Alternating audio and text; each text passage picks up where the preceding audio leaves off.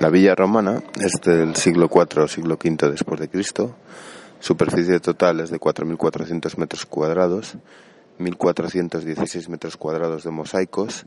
El mosaico de Ecus mide 175 metros cuadrados, los baños 900 metros cuadrados, un jardín, cinco pasillos, cuatro torres, dos pórticos, 31 habitaciones, una sala de baños fríos y templados, 10 estancias en la zona de baños, zona de letrinas y sala de vestuarios y baños.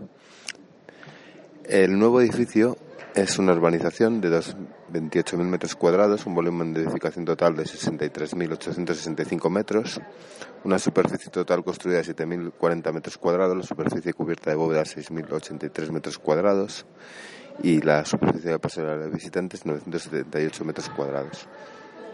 Superficie de instalaciones visitantes 528 metros cuadrados, cerramiento de policarbonato 1850 metros cuadrados, cerramiento de acero 3300 metros cuadrados, estructura de acero 6800 toneladas de, de kilos. El yacimiento arqueológico.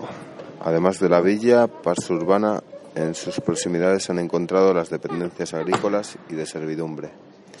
Pars Rústica, la villa antigua y tres necrópolis declarado bien de interés cultural el 3 de abril de 1996. Vale. Voy con el detalle del mosaico del Loecus, Aquiles en Esquiros. Vemos a Aquiles en el centro del mosaico. A su izquierda tenemos a Rea, esposa de Licomedes, rey de Esquiros. En su derecha está Ulises. A las Arriba de todos ellos hay un trompetero. Está decorado todo ello el cuadro con medallones de retratos y las estaciones del año a cada esquina del, del mosaico. Debajo, como hemos dicho, está el mosaico de la caza y luego eh, termina la de cubrirse entera la sala con adornos florales y de formas geométricas.